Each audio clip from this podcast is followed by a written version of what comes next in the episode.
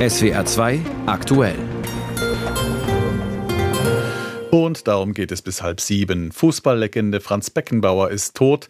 Er ist nach Angaben seiner Familie gestern im Alter von 78 Jahren gestorben. Dazu gleich ein ausführlicher Nachruf. Die Bauernprotestwoche hat begonnen. Warum ist die Wut der Landwirte auf die Ampelregierung so groß? Wie umgehen mit rechten Trittbrettfahrern bei den Protesten? Im SWR-Tagesgespräch dazu ein Interview mit Bauernpräsident Ruckwied und Sarah Wagenknecht startet ihre neue Partei und hat heute ihre Pläne vorgestellt. Im Studio ist Gerhard Leitner. Ich wünsche einen schönen guten Abend. Er war definitiv eine Legende. Kaum ein Fußballer hat den Sport so geprägt wie Franz Beckenbauer. Europameister, Weltmeister, Teamchef der Nationalmannschaft und Fußballfunktionär von Verehrern als Lichtgestalt verehrt.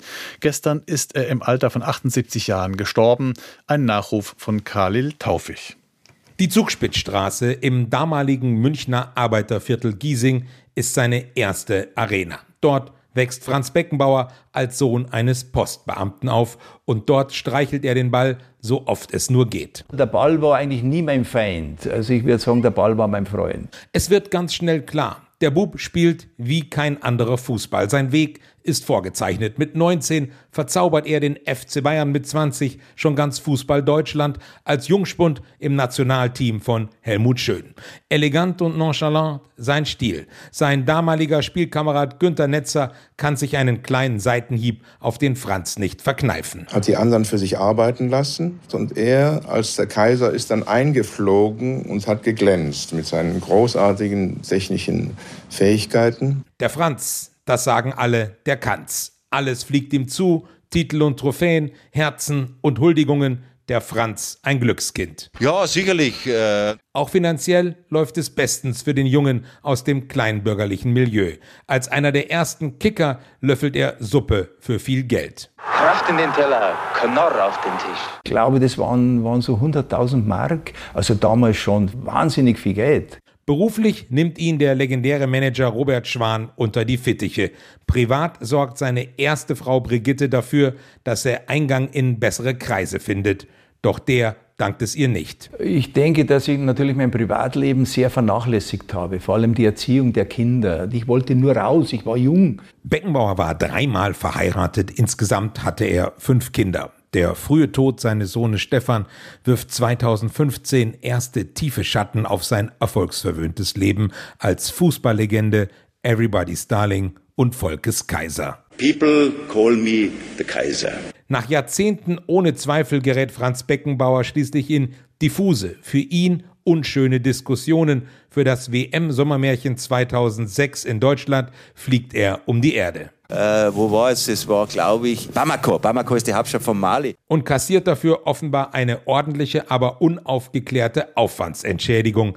Der damalige DFB-Präsident Grindel. Da gab es auch einen Werbevertrag mit Otzet, was dafür spricht, dass er auf diese Art und Weise ja auch eine gewisse Einnahme gehabt hat. Beckenbauer muss sich erklären. Er bleibt aber seltsam vage in seinen Ausführungen. Ähm, ich habe damals alles Mögliche unterschrieben. Äh, das, äh, ja, es ist schwierig. Auch bei der Vergabe der Weltmeisterschaft nach Katar bleibt seine Rolle diffus.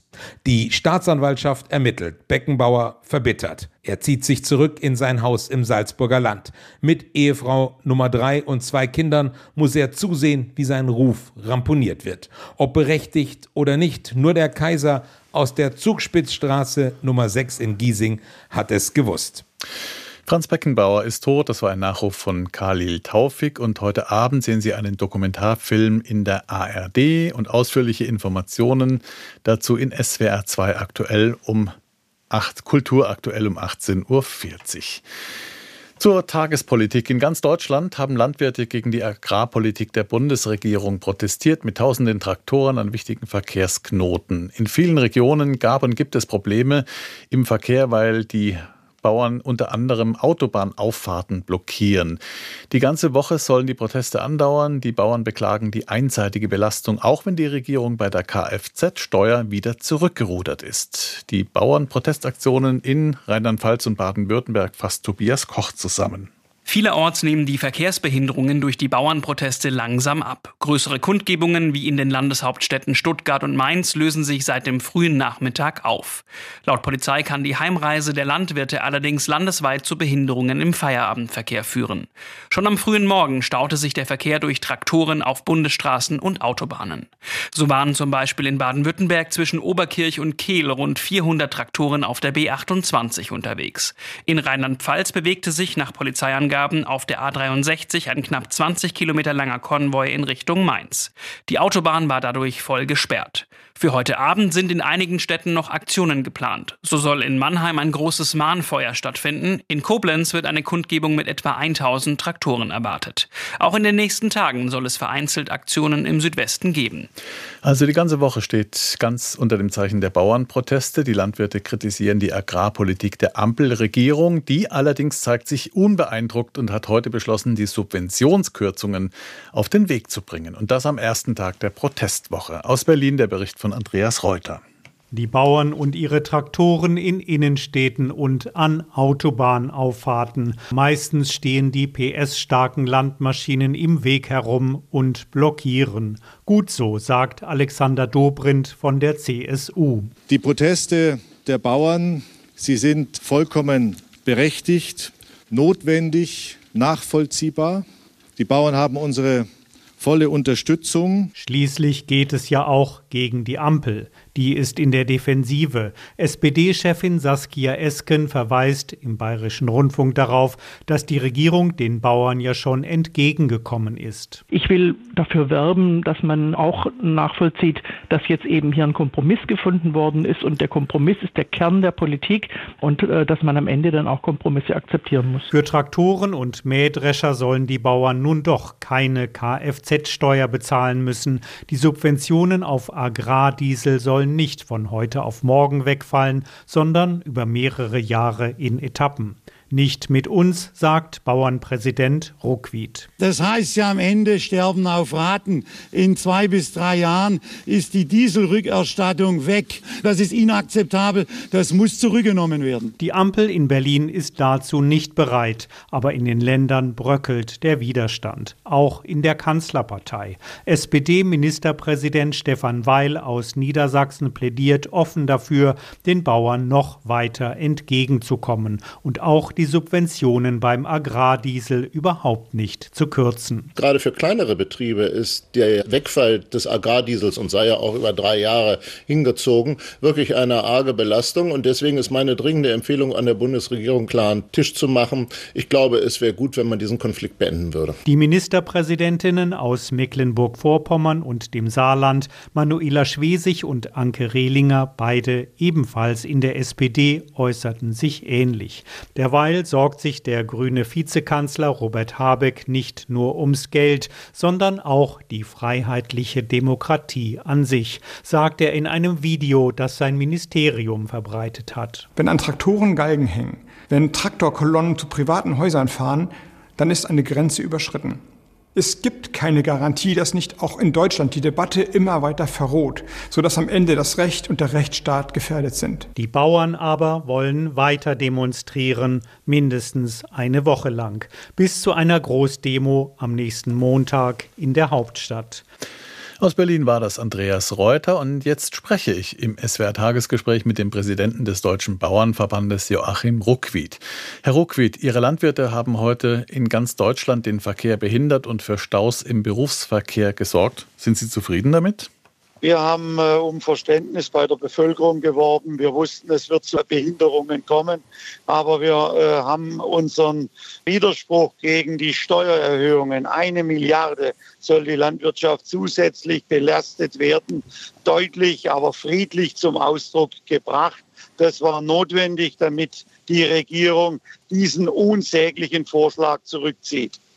Die Bundesregierung hat ja trotzdem eingelenkt und hält doch an der Kfz-Steuerbefreiung fest. Die Subventionen sollen auch nur schrittweise abgebaut werden. Das reicht Ihnen offenbar nicht. Der Vorschlag ist unzureichend. Wir haben überhaupt keine alternativen Antriebsmöglichkeiten. Wir sind bis auf weiteres auf Dieselantriebstechnik angewiesen. Und insofern passt auch die Begründung nicht. Das Thema Klimaschädlichkeit kann hier nicht äh, greifen. Und äh, stellen Sie sich vor, Ihnen würde gesagt, naja, jetzt machen wir nur einen Teil, aber in zwei Jahren kürzen wir Ihnen das Einkommen um 10, 15 Prozent. Das würden Sie auch nicht akzeptieren. Das ist ein fauler Vorschlag. Jetzt muss man aber fairerweise sagen, dass die Bauern in den vergangenen Jahrzehnten von Subventionen profitiert haben wie keine andere Branche. Ein großer Anteil der Gewinne stammt also aus öffentlicher Hand, nicht zuletzt aus Brüssel. Warum ist denn die Landwirtschaft so davon abhängig bzw. schwer in der Lage, jetzt ihren Anteil zu leisten wie viele andere Branchen? Also wenn ich die Summe der Haushalte zusammenzähle, dann äh, fällt auf den Agrarbereich rund ein Prozent. Das ist in etwa die Hälfte dessen, was wir am Wirtschaftsprodukt leisten. Und insofern werden wir unterdurchschnittlich unterstützt. Unterstützung ist zwangsläufig notwendig. Wir haben höhere Auflagen, auch innerhalb der EU oft höhere Auflagen wie ähm, Kollegen in anderen EU-Mitgliedstaaten. Und das ist im Prinzip der Punkt. Ohne diese äh, Unterstützungen könnte Landwirtschaft in der Form in Deutschland gar nicht äh, zukünftig funktionieren. Das Kabinett hat heute beschlossen, die Subventionskürzungen wie angekündigt durchzuziehen. Wird es jetzt schmutzig? Wir werden im Rahmen der Aktionswoche weitere Demonstrationen durchführen und am kommenden Montag in Berlin eine weitere Großdemonstration machen. Das sind Menschen, die eine Botschaft klar gesetzt haben. So geht das nicht. Das ist eine Schwächung der Landwirtschaft. Das ist eine Schwächung des ländlichen Raums. Und am Ende gefährdet es die sichere Versorgung mit heimischen Lebensmitteln. Ja, aber unter diesen vielen tausenden Bauern gibt es einige, die sehr fragwürdig protestieren. Ich habe auf vielen Bildern gesehen, dass sich die AfD oder rechtsextreme Gruppen wie der Dritte Weg und andere unter den Protest mischen und das auch online werbewirksam ausschlachten. Herr Ruckwied, sehen Sie da kein Problem darin, dass diese Akteure ihre Landwirte in eine braune Ecke ziehen? Wir haben uns äh, ganz klar von Extremisten distanziert, auch ganz klar äh, Stellung bezogen Vorfall äh, Fähre Habeck. Das ist ein No-Go. Und wir sind gestandene Demokraten, überzeugte Europäer. Wir haben Bäuerinnen und Bauern im Verband, die zur Demokratie, zur Verfassung, zum Grundgesetz stehen. Und insofern sehe ich da keinerlei Gefahr, dass der Bauernverband in irgendeiner Art und Weise gekapert werden würde. Vielleicht noch mal zu einem Aspekt. Sie argumentieren auch mit dem Höfesterben. Das gibt es ja allerdings schon seit den 1950er Jahren. Das heißt ja aber nicht, dass jetzt weniger produziert wird, sondern die Höfe und Flächen, die werden ja immer größer. Die Agrarbetriebe arbeiten viel effizienter. Wir müssen uns doch nicht ernsthaft um die Ernährungssicherheit bei uns Sorgen machen. Oder sehen Sie das anders?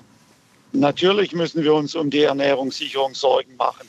Wenn das so weitergeht, werden wir auf äh, klimaschädliche Importe von Lebensmitteln angewiesen sein. Schauen Sie mal auf den Schweinesektor. Wir haben in den letzten zehn Jahren den Schweinebestand um rund sieben Millionen Tiere abgebaut.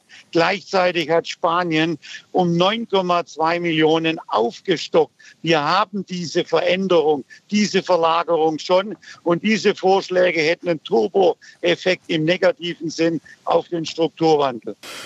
Vielleicht noch mal ganz kurz zu den Protesten. Sie haben gesagt, es wird ein heißer Januar mit Protesten, wie sie das Land noch nie erlebt hat. Besteht nicht auch die Gefahr, dass viele Bürger schnell von den Blockaden im Berufsverkehr genervt sind, auch wenn ihre Proteste angemeldet sind? Also bis jetzt haben wir die Solidarität in großen Teilen der Bevölkerung.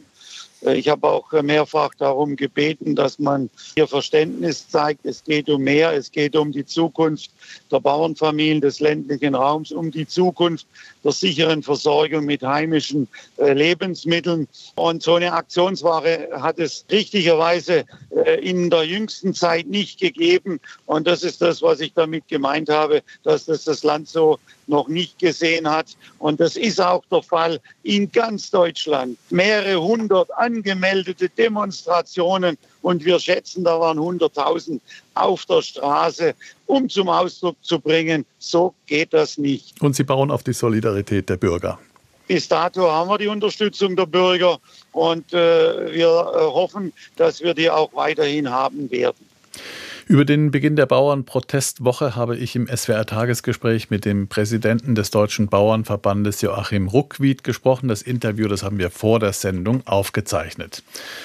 Heute ist ein schwieriger Tag für die Linkspartei. Die abtrünnige ehemalige Fraktionsvorsitzende und lange Zeit auch Galionsfigur ihrer Partei, Sarah Wagenknecht, ist seit heute Vorsitzende ihrer eigenen, ihrer neuen Partei, dem Bündnis Sarah Wagenknecht.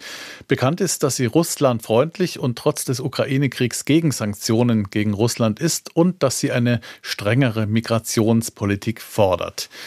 Heute Mittag hat Sarah Wagenknecht und ihr Team die Pläne ihrer Partei vorgestellt. Aus Berlin Christopher Jenert. Große Worte am Gründungstag des Bündnis Sarah Wagenknecht. Ein historischer Tag sei das, sagt die Namensgeberin, die gemeinsam mit Amira Mohamed Ali auch Chefin des BSW wird. Das Parteispektrum in Deutschland soll demnach grundlegend verändert werden. Und wir streben an, mittelfristig eine Volkspartei zu sein. Sagt Fabio De Masi, jetzt BSW-Spitzenkandidat für die Europawahl, früher Abgeordneter der Linken im Bundestag und allseits geachteter Finanzpolitiker. Er tritt bei der Europawahl gemeinsam an mit dem früheren Oberbürgermeister von Düsseldorf, Thomas Geisel. Diese Partei steht für eine Wirtschaftspolitik mit Sachverstand, Vernunft und Augenmaß.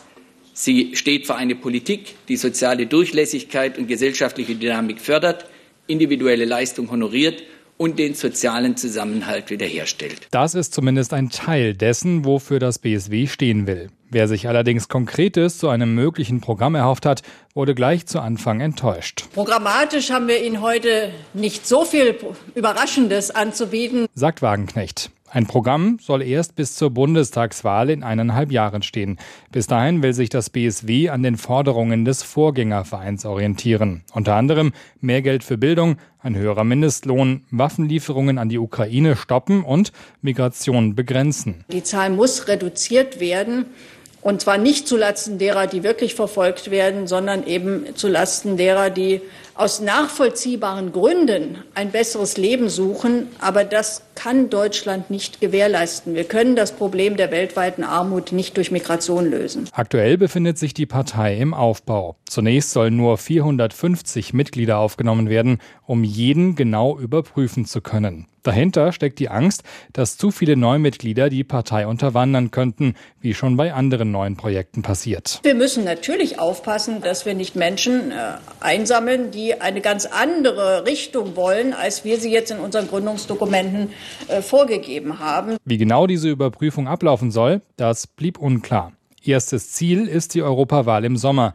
Außerdem will das BSW an den drei Landtagswahlen in Ostdeutschland im Herbst teilnehmen. Drei Länder, in denen auch Wagenknechts Ex-Partei Die Linke traditionell stark war. Dort gibt man sich allerdings trotzdem gelassen.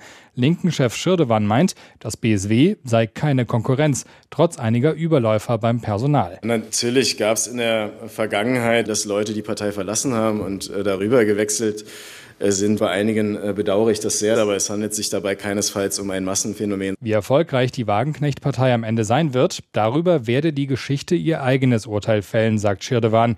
Das BSW ist allerdings nicht die einzige Partei, für die das gilt. Jetzt hat Wagenknecht also ernst gemacht. Ihrer Partei werden durchaus Chancen eingeräumt. Umfragen ergeben ein Potenzial von mehr als 30 Prozent Zustimmung. Sehr viel größer ist laut ARD Deutschland Trend sogar die Zustimmung unter AfD-Anhängern. Danach sagen 61 Prozent, dass sie die Parteigründung der ehemaligen linken Politikerin gut oder sogar sehr gut finden. Könnte einem zu denken geben. Zur Gründung der Wagenknecht-Partei ein Kommentar von Uli Haug aus unserem Hauptstadtstudio. Der Name ist Programm. Sarah Wagenknecht ist Vorsitzende ihrer neuen Partei namens Bündnis Sarah Wagenknecht. Der Zusatz für Vernunft und Gerechtigkeit gehört auch noch zum Parteinamen, doch das dürfte wohl hinten runterfallen. Denn Wagenknecht ist der Dreh- und Angelpunkt. Noch nie in der bundesdeutschen Geschichte war eine Parteineugründung so auf eine Person ausgerichtet. Finanzpolitiker wie Fabio De Masi oder der Düsseldorfer Ex-OB Thomas Geisel werden zwar Spitzenkandidaten für die Europawahl, doch nur ein Fachpublikum kennt sie, die breite Masse kennt aber Sarah Wagenknecht. Sie gibt ihrer Partei ihren Namen, angeblich nur, damit die auf dem Wahlzettel wiedergefunden wird. Wagenknecht wird plakatiert, wegen ihr wird die Partei gewählt, Wagenknecht muss die Wähler mobilisieren. Das könnte zumindest in diesem Jahr funktionieren. Denn bei den Europawahlen sind Wähler gern mal experimentierfreudig. Und bei den Ostlandtagswahlen in Sachsen, Thüringen und Brandenburg könnte die Mischung aus der Person Sarah Wagenknecht, restriktiverer Migrationspolitik und starkem Sozialstaat auch verfangen. Obwohl Wagenknecht niemals in einem Landtag sitzen will. Doch der Anspruch der Parteigründer ist größer. Man will zur Volkspartei werden, sich in den nächsten Jahrzehnten bundespolitisch etablieren. Doch bis dahin ist es noch ein weiter Weg, denn dafür braucht das Bündnis Sarah Wagenknecht ein breites personelles und programmatisches Angebot. Nur die Unfähigkeit und Arroganz in der Berliner Regierungspolitik anzuprangern, reicht dann nicht mehr aus. Und nur zu erklären, dass man eine restriktive Migrationspolitik will, ohne wirklich inhaltlich konkret zu werden, reicht auch nicht aus. Zumal viele politische Mitbewerber ihren Kurs in der Migrationspolitik längst verschärft haben. Ein starker Sozialstaat, Umverteilung, keine Waffenlieferungen an die Ukraine, stattdessen Diplomatie mit Russland, Schluss mit Gendern, bislang sind es viele Schlagworte. Von einer neu gegründeten Partei kann man auch nicht erwarten, dass sie in allen Lebensbereichen gleich Antworten liefert. Deshalb könnte es in diesem Jahr noch reichen, dass das Bündnis Sarah Wagenknecht vor allem auf die Ampel schimpft und auf ihr Zugpferd setzt. In diesem Jahr könnte es reichen, dass der Name Wagenknecht alleiniges Programm ist. Nach der Bundestagswahl 2025 soll dann der Name Wagenknecht aus dem Parteinamen verschwinden. Spätestens dann muss die Partei die Wählerinnen und Wähler auch mit Inhalten überzeugen. Meint Uli Haug in seinem Kommentar. Die französische Mitte-Regierung von Premierministerin Born ist zurückgetreten. Das hat der Präsidentenpalast in Paris vor wenigen Minuten mitgeteilt.